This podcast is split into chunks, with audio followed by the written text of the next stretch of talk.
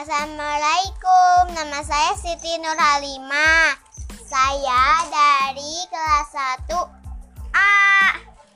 Saya saya ingin menceritakan tentang cita-cita saya di masa depan untuk Indonesia.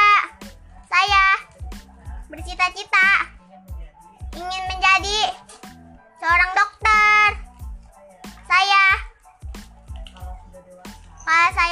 sudah dewasa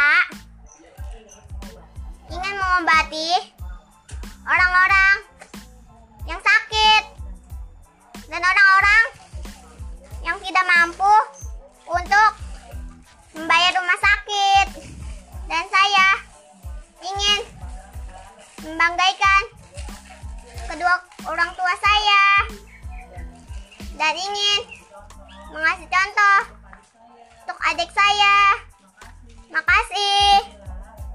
Inilah inilah cita-cita saya untuk Indonesia. Assalamualaikum.